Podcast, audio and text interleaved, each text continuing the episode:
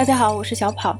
这两天大家应该都看到了一个消息：巴菲特巴老师第二季度清空了高盛、西方石油和美国四大航空股，只增加了唯一的一个头寸，就是 Barrick Gold。这是一只金矿股，他把将近百分之七的活跃投资组合全都给了这只黄金股。啊，时代变得真的太快了！这还是那个曾经和达里奥老师隔空口水战，说黄金是一只没用的、不会下金蛋的鹅的那位巴老师吗？今年为止，因为决策失误而不断被 diss 的巴老师，因为买了点黄金，就又成了英雄。这也不能够怪巴老师，他再聪明，也不能够准确的预测到未来。在长达三十年的正利率黄金时代，巴老师乘上了那条船，但是他却依然没有预测到我们正在经历的这个零负利率 MMT 的时代。但是作为人类，我们还是想知道未来，永远想用各种方法和理论尽可能的预测到未来。于是就出现了各种周期和循环理论。虽然他们经常会失效，经常会出错，但是人们还是依然乐此不疲。其实这件事儿自古便是如此。昨天翻书翻到管仲老师的一句话：“圣王务实而纪正，统治者施政要严格配合四时五行的变化。如果不正不合时令，就会导致天地阴阳二气的失调，后果很严重。”那四时五行该怎么看呢？管仲老师答：“可以观察人的行为，以小见大。那人的行为有什么规律呢？”管仲老师又答：“见利莫能勿救，见害莫能勿避。见利就上，遇险就跑，这是人性之自然属性，亘古不变。”翻译成西方的经济学术语，就是亚当·斯密老师的经纪人假设。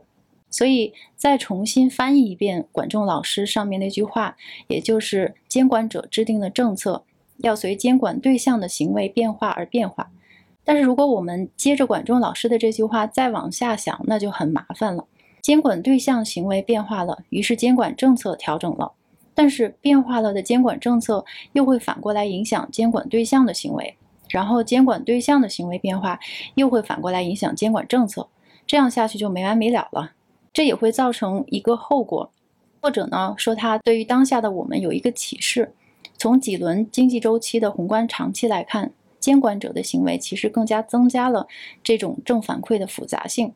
比如，我们看1982年的国际银行业危机，，1997年亚洲金融危机，二零零零年的互联网泡沫，零八年的金融海啸，还有二零二零年全球瘟疫带来的金融动荡。在当时，每次我们都觉得哇，这一定是一颗原子弹。但是事后看来，这都还只是那颗巨大的原子弹中不时爆破的局部小炸弹。每一次金融危机监管救市、保护经济的措施，其实都是一次正反馈，它反而加强了整个体系的脆弱性。与此同时，只要救市还能起作用，就会加强大家对市场可以自我修正的误解。监管者成功的抑制住了小危机，但是同样手段，或者正是因为监管者的这些抑制，小危机的消退，放在一百年的大危机、大泡沫里面，恰恰是让一切更加恶化的正反馈的原因。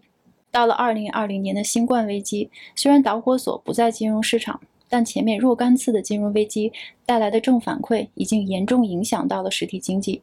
所以，我们今年经历的二零二零仅仅是百病之躯的一次集中大爆发而已。前面讲了这么多，上面的这些现象，它们的背后有什么道理吗？很早以前我看过一部英剧，叫做《Decoupling》，中文翻译成《冤家成双对》。它相当于英国版的《老友记》（Friends），我觉得非常好看，它特别搞笑。其中有一集题目叫做《The Giggle Loop》，我把它翻译成“爆笑恶循环”。这部英国版的《老友记》这部剧中呢，有六位主人公，三男三女。男生三人组中有一位叫做 Jeff 杰夫。Jeff 是一个很奇怪的人，他有各种各样很奇怪的理论。他不高大帅气，也不天赋秉异。而且总是忍不住面对女性脑洞大开，所以这个 Giggle Loop 就是他提出的一个非常奇怪，但是又很经典的理论。这个理论的内容是这样的：比如说，在一个非常严肃的、庄重的场合，比如一场葬礼上，突然间一股不知从哪儿来的笑意向你袭来，可是，在这么一个绝对不能笑的场合，您拼命的想要抑制住。而这股笑意呢，却像金字塔一样越堆越高，越想憋住它，爆笑的冲动就越强烈。终于在一个瞬间，您的意志力就轰然倒塌，结果就是在众目睽睽下像疯子一样大笑。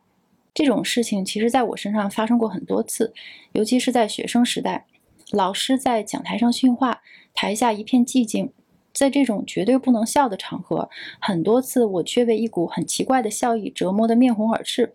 这就是可怕的爆笑恶循环。一件不能发生的事儿，越想阻止它发生，阻止这个行为造成的正反馈，反而让这件事儿发生的可能性无限增大。所以 Jeff 的这个理论呢，它其实完美的解释了金融世界的一些现象。我们知道有循环，并且已经深入研究了各种循环和各种周期，但是依然不能够准确的预测未来。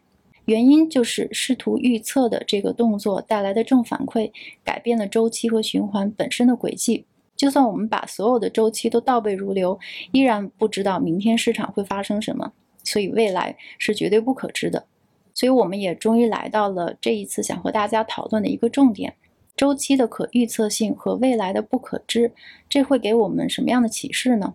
其实它的启示就是索罗斯老师的那两个经典的哲学理论。第一个是易错性，我们并不真正了解我们所处的这个世界；第二个是反身性，我们对世界的误解、对世界的错误看法，其实反而会改变历史。反身性中的正反馈，其实相当于一个自我实现的预言，自己是自己的原因，自我加强甚至自我实现。正反馈源于我们头脑中的主观。我们对现实的解释是有偏差的，由于这种偏差而产生的行动，又最终会导致现实真的出现了偏差，并且越来越严重。结果就是一个主观的意念，最终对真实的客观世界真的发生了作用。就像 Jeff 的那个爆笑恶循环，我们面对的不是一个均衡的世界，而是动态的不均衡。这种自我强化实际上就是一个自我否定的繁荣萧条过程。在金融市场上，这就是循环和周期，一个个泡沫积累和破裂的过程。未来不可预测，市场也不可预测，知道了周期也没用。您现在的行为是完全不可预测的，行为的后果也是不可预测的。这种市场行为本身的随机性，反过来又会改变未来的路径。所以，要预测未来，您就必须要知道市场上所有人将要做出的所有决定，以及每个决定的所有结果。这都是不可能做到的。比如，我们要预测明天 A 股大盘要涨一百点。假设未来真的可以预测明天真的涨了一百点，那今天您当然一定会买入。但是您今天买入这个动作或这件事儿本身就会改变明天的市场，也就导致了明天的市场会改变，不再是那个预测中的市场。